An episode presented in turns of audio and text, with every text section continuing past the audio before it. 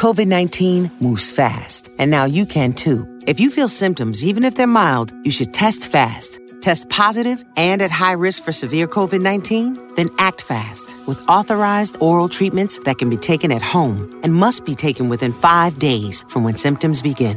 COVID 19 moves fast, and now you can too by asking your healthcare provider if an oral treatment is right for you. Learn about a treatment option at treatcv19.com. This message is sponsored by Pfizer.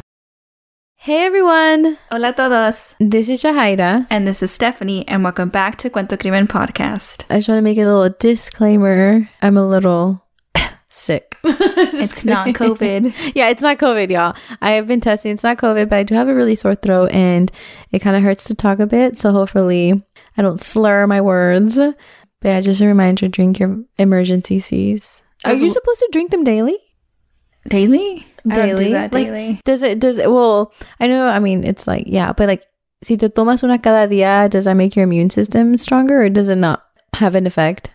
I don't know, but I remember in college, like people would say, like if you if you feel like you're getting sick, drink one, drink one, and then like you're good, and, Yeah. it, and that worked. Huh. That's interesting. Anyways, y'all. So yeah, just a little disclaimer and don't forget to wear your sweaters. It's really cold. It's so cold. Yes. Y hoy vamos a hablar sobre el caso de Antoinette Cayedito, una niña que desapareció de su casa a medianoche and esta historia es confusa. That's the least we can say. confusing. Yeah. There's like a lot of stories to it, and Yeah. like a lot of possibilities, and not enough answers. I hate those. Like, Yeah, because it just leaves you thinking and like and wondering, like, what was it? You know. just tell me, yeah. Entonces, antes de empezar el caso, we again would like to give you all a heads up. We will talk about sensitive topics, entonces queremos darles una advertencia porque vamos a hablar de temas sensibles. And again, queremos decir que hablamos de estos casos con todo respeto a las familias y víctimas. Now, let's jump in.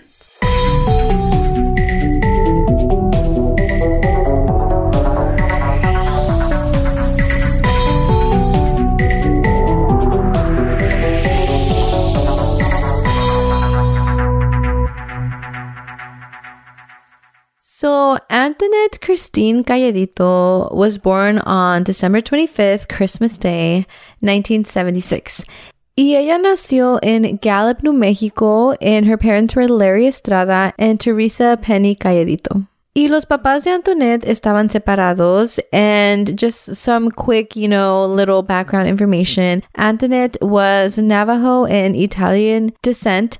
And at this time of her disappearance, Antoinette was actually a fourth grader at Lincoln Elementary School in Gallup, New Mexico. Antoinette was described as mature, above her age maturity, because she's just a child at this point. She Yeah, is a fourth fourth, grader. grader. and everyone around her is describing her as mature. And some other characteristics said about her was that she was nurturing and caring, y que ella quería mucho a sus hermanas, Wendy and Sadie. Her two sisters were from a second partner of the mom, Penny, and Penny and this man were also separated as well. And after the separation, La Familia, you know, was struggling. Penny was a single parent of three, and that is why Antoinette helped out in the household. Y a lo mejor por eso es que ella era muy mature. She, you know, was the older sister, so she took on those responsibilities. Ella antes de los seis años ya ayudaba a cocinar, you know, comida para sus hermanas menores. If you think about it, that's really young. It is, it is really young. And I think, yeah, like I think the circumstances that she was growing up in really made her to be more mature. Yeah, it's always the older daughter. We've said that a couple times in the episodes where a lot of the responsibility falls on the older, the first child. Yeah. So, as we said, the family was living in Gallup, New Mexico. And, you know, they were just taking day by day. And these stories always take a turn. And, like, it always, Random, yeah. normal night. Yeah, and like no one had no idea Mm-hmm. of anything happening. And so it was on April 5th, 1986, when Penny got a babysitter so that she can go out to a restaurant slash bar called the Talk of the Town. I know this is not important to say, but that's actually a really cool name. Yeah, the Um, talk of the town. yeah. And it was, you know, just a night out. I mean, as a mom, I feel like you always need to find time for yourself porque si no, nunca hay tiempo. Yeah. Y ella llegó de regreso a casa entre la medianoche y la una de la mañana. So, you know, it wasn't too late either. Um, and when she arrived home, Penny you know, le da las gracias a la babysitter y le dice que ya se puede ir a su casa. Entonces, you know, ya está allí en la casa con sus hijas, and we read that they stayed up a little longer. Like Penny and her daughters just stayed up, and then, you know, one by one, they all kind of started going off to bed. Um, the younger sisters were actually put to bed first, and then Antoinette stayed up with her mom until 3 a.m. It seems like a bit late. A little late. Yeah, for, um, a fourth grader. But I mean, it's the weekend. And you all will be surprised how much kids love staying up late. yeah, and as an older child, you know, like you're Yeah. you have that, you know, perk Yeah, to stay true. up, especially if she's also like described as so mature. Yeah. I mean, it is late for a kid, but you know, every Yeah, I family mean- is different. It's a weekend. y entonces por fin todas se quedaron dormidas y durmieron juntas. They all had their own room, pero muchas de las veces les gustaba dormir juntas. And I think that's normal. You know, it's like a giant sleepover. And that's exactly what happened that night. Yeah, I think that's always fun for kids to fall asleep in the same room. Yeah. Like a four and Yes, eso. fort. Oh, those were mm-hmm. so much fun. On April 6, 1986, Penny woke up around 6, 7 a.m. because that day they were going to Bible school. And that's when she realized that she was missing. She started looking all over the house and, uh, you know, she was trying her best not to panic. And as she's looking around, she recalls that the day before, um, some of the neighbor kids were looking for a lost dog, and Antoinette was helping with that search the day before. And so Penny thought that, you know, maybe she woke up early and she just went outside to like, hmm. you know, I guess get an update on like if they found the dog or not, or Yeah. to help more. I feel like it's a lot of mixed emotions, like a despertarte y no ver a tu hija allí. Like one, it's like, well, you know, no one came into the house, so you know, you know what I mean. Like there's mm-hmm. no like third party, but then at the same time, it's like, okay, but uh, where is she? Mm-hmm. I don't know. But Penny did get suspicious porque ella notó que no había ninguna seña de que Antoinette se había cambiado de ropa. Entonces, it makes sense that she most likely probably was not outside because why did she not change out of her PJs? The only things that were missing was Antoinette and her PJs and nothing else, like no shoes or anything.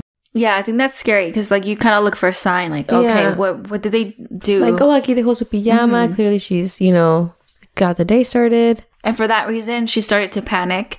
And so she went outside and she started asking the neighbors si ellos uh, vieron algo, if they saw her, is she helping out with the dog and things like that.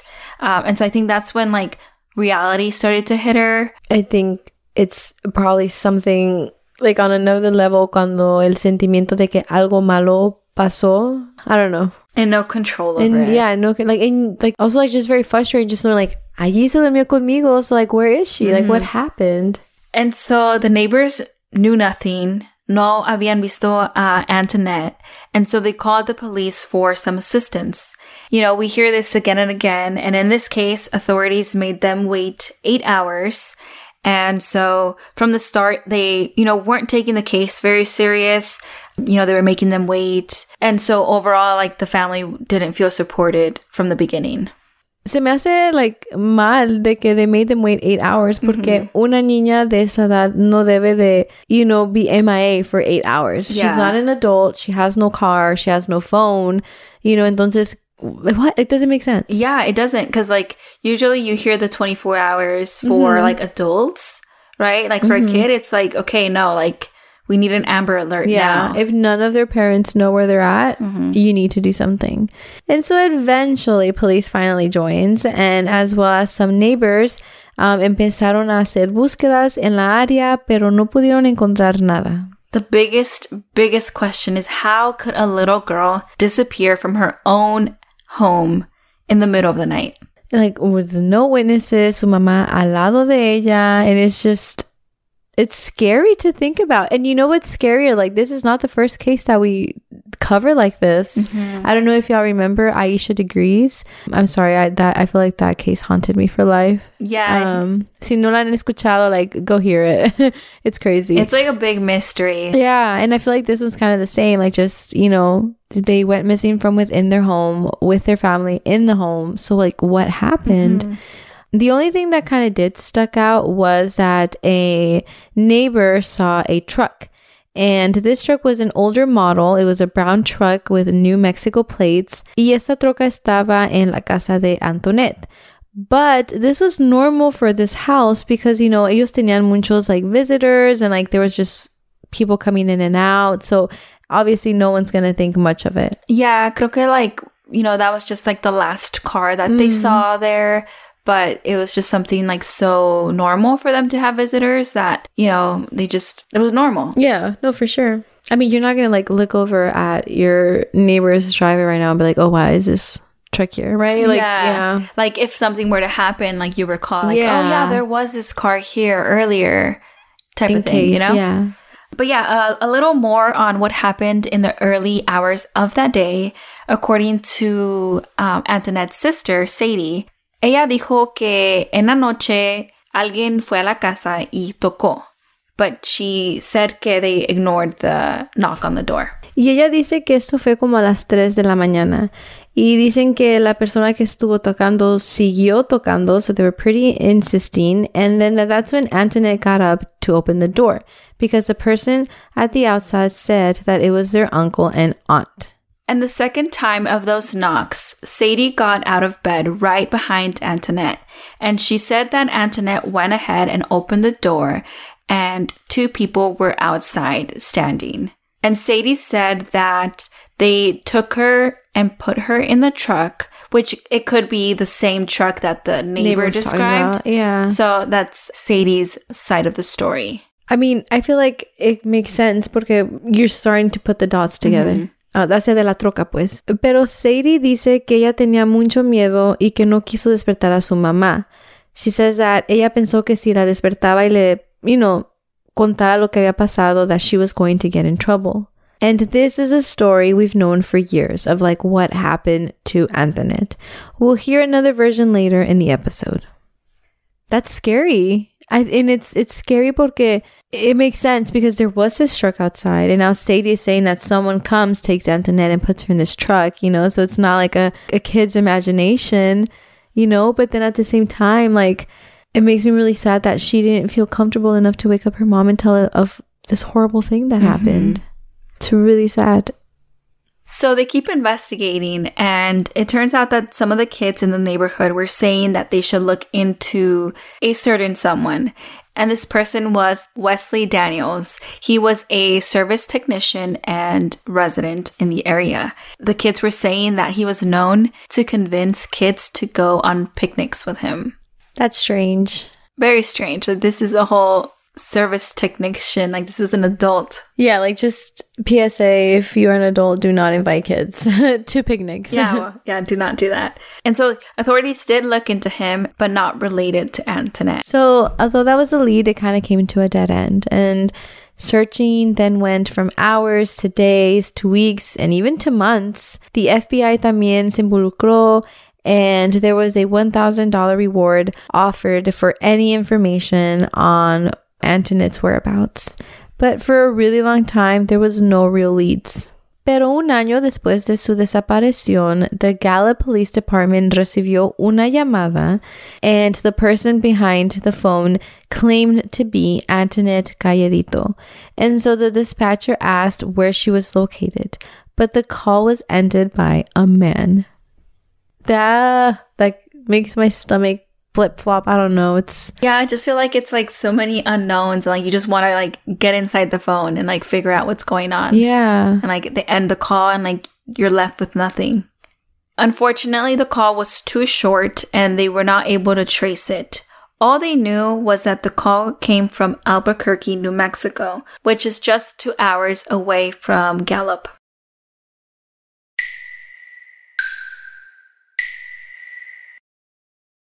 Since 1985, HACER has helped aspiring Latino students achieve their dreams of going to college. But despite students' unwavering desire for progress, they still feel lost and powerless, making the need for support greater than ever. And that means it's time to hacer more. We want to get Latino students to believe in themselves again and apply by inspiring them through Katia Echazarreta, the first Mexican born woman to go to space, and convincing them that McDonald's can help them achieve their college dreams with the steady support of HACER. Since 1985, McDonald's has given over $33 million in scholarships. And now this year, McDonald's is giving away $500,000 in scholarships.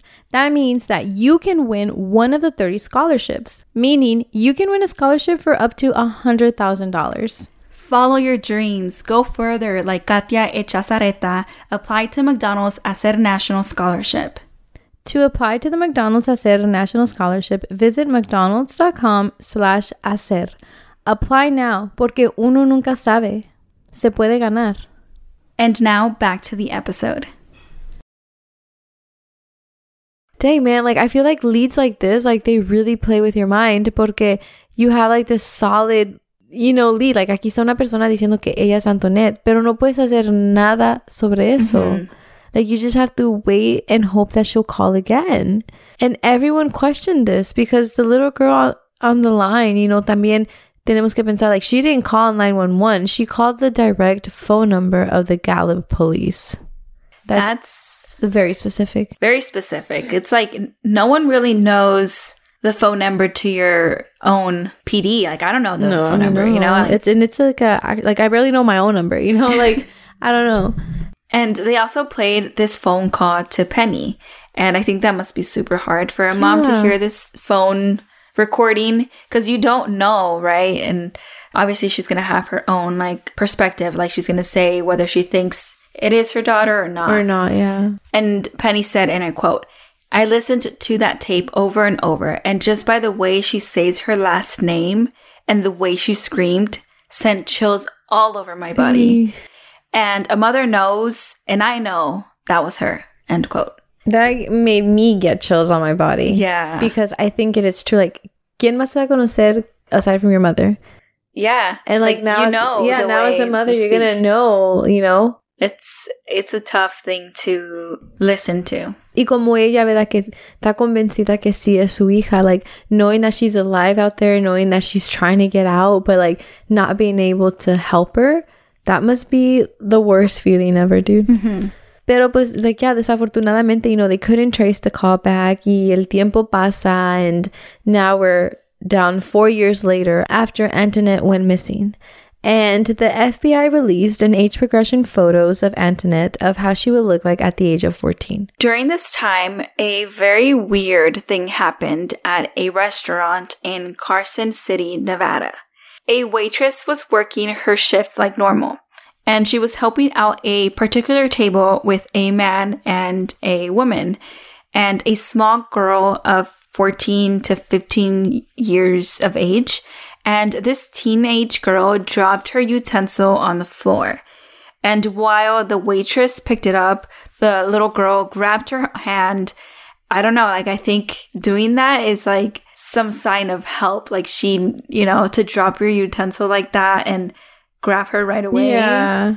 Y también, like, más también por la edad de la, porque ya at this point she's like a teenager, she's a, es una muchacha, you know, like, Yeah. I feel like by now, obviously, of course, with the exception of some, but like, you're kind of know that's not like a human interaction, Yeah. like a normal human interaction. I, I could definitely see that as a mm-hmm. sign of needing help. But the waitress did not think anything of it and she just carried on.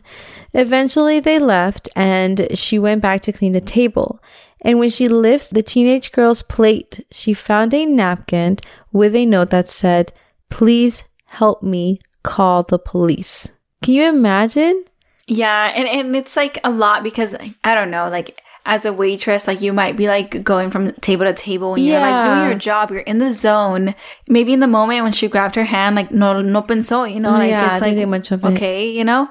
And to see that note after, it's like it all clicks it's like, oh my god, like she was holding me for a reason. That's so sad. And then also, like, I couldn't like right now, I kind of also just made the connection the fact that there was a man and a female. Y ya mm-hmm. ves que Sadie había dicho que una mujer y un hombre, like two mm-hmm. people took her.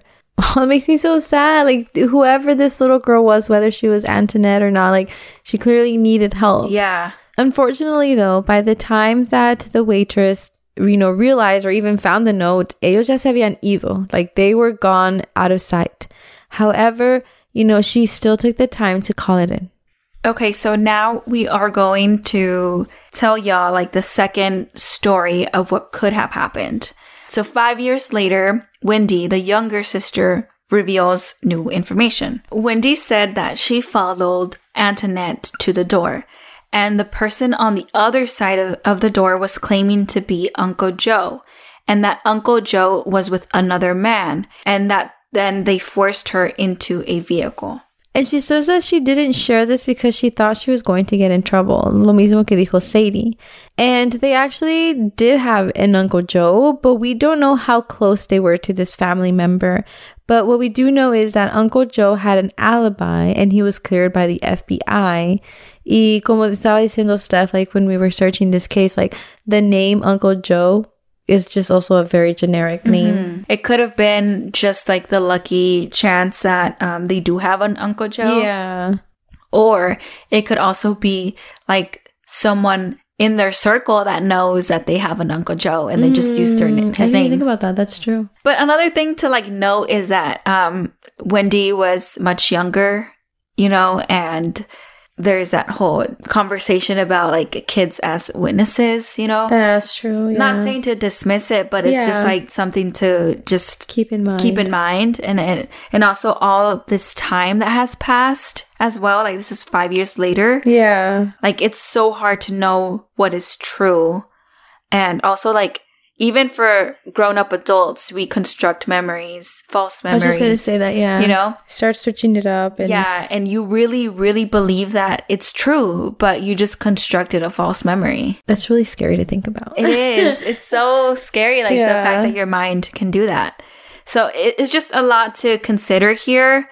And then también, like, you know, Wendy grew up with Sadie's version, you know? mm-hmm. She's going to do a lot of thinking and, you know, like late night thinking. So she could easily just think that she was also there. Yeah. Just overall, a lot of questions. But, you know, this is another story that came up, another version. And either way, I feel like the stories no sound tan diferentes. So hmm They're very similar. Yeah, very very similar. After all of this, Antoinette is still missing. Nadie sabe nada sobre ella. Penny is still the same mother, you know, eager to find her daughter. She turned to her own Native American heritage for answers. She went to a well-known and respected Navajo medicine woman that had skill in performing traditional tribal ceremonies. She conducted a crystal ritual, and this is something done that connects with like the spirit of a missing person. This is um her, you know, heritage, you know. But I I see that a lot like a lot of people do that as well, trying to get answers. Yeah. I think like kind of off topic but not but in one of our TikToks I like someone commented like why don't they get uh Oh yeah. yeah and I was like I I never even thought about that. I think they also like tagged a page that does that. oh what? Like an account that does that. Huh. That's crazy. I never thought about that. Yeah, but I mean, it, it's like honestly, like I I get it. Like if it's been so long and you don't have answers, like just knowing something is helpful. Yeah. And while they performed this ritual, what she was able to gather by this ritual was that Antoinette was alive and maybe with a child, and she was being held against her will by threats of violence somewhere in the southwest. And then imagine, like, you hear this. yeah. So, what do I do? Like it's tough because like you want to know, but like Yeah. what they're gonna tell you might not be something you want to hear. And like, mm-hmm. what do you do with that? But you know, we we did read that Penny made some comments about this visit, and she said that this was helpful and that it gave her reassurance that her daughter is alive. And she also noted that the findings correlated with what the investigators had on the case. And um, we're not exactly too sure what correlated. Obviously, she might know more than we do, right, as a public. Um, but she did say that. You know, I don't know. It's just also like the aftermath of Antoinette's uh, disappearance, porque después de que ella desapareció, Penny was making big purchases. Like she bought herself a sports car. And I mean, I don't know, like retail therapy maybe, but you know, Like what? I mean, I don't know. Did she have that money beforehand? right? Because of that, some people think that uh, she sold her daughter. Yeah, because like if she didn't have that money before, And then, how did she have it? Yeah. yeah. Honestly, I think that could be looked into and like figure out where that money came from. Imagine, dude. If it if it's just like one big deposit yeah, and like there's no way to figure out where that money came, then like that's. yeah, Telling. you're adding it up to yeah. But if you can see that she had that money there in like her savings before. Or like, you know, she bought a sports car, which means I don't know, did she buy it cash or is she leasing it? Mm. You know what I mean? Like there's all these questions. Yeah. It's like a big rock to throw, Mm-hmm. you know, but aquí en este mundo de todo se ve. Y Yeah. cada cabeza es un mundo, so you really don't know people's intentions. Yeah. Just crazy. Unfortunately, Penny did pass away, and if she did know more to the story, she never said anything. Y ya después de tantos años que ella va desaparecida, on her father's side, which again his name was Larry, su hermana de él, Luisa Estrada, which was Antoinette's aunt, she actually also went missing. And she had a mental disorder. She was 25 years old, but she had the same mental capabilities of a seven year old. Y ella también desapareció poco después de que Antoinette desapareciera and she was last seen with two different men. But her family said that she wouldn't have gone with a stranger because she had toddler like tantrums. Is that a coincidence that a little girl and a woman from one family went missing in like a pretty close time? Around the same time. That's, yeah. Is that a coincidence? like, what were the odds? They're both connected to one person. yeah. Wow. Yeah. You think you know it all, and then you kind of hear this and you're like, oh, wait, you mm-hmm. know? Todo es posible. Let us know what y'all think, if that's a coincidence. Um, let us know what you think about uh, Sadie's story, Wendy's story, what you think about Penny making big purchases. A lot of questions. But yeah, that is all that we have for today's case. Antoinette is still missing. And um, we will post a age progression image on our Instagram. And we ask you all to share her image I mean, because you never know who's listening. Someone might know something, or what if Antoinette is still alive and she's hearing? Así no pierde la esperanza. Yeah, you never know if you just run into her casually, Like, give randomly. me like the goosebumps, yeah. Entonces, si alguien sabe algo sobre Antoinette, whether you know where she's at or just any leads, por favor de llamar al Gallup Police Department al 505-863-9365. So again, if you know any information, please call the Gallup Police Department at 505-863-9365. Thank you all so much for listening to this week's episode. Como dijo Steph, por favor denle un like, compartan la foto de, de Antoinette, and even though, you know, years have passed, let's make sure that her story is still being known and her name is still present. Thank you so much for listening, and we'll see y'all next week.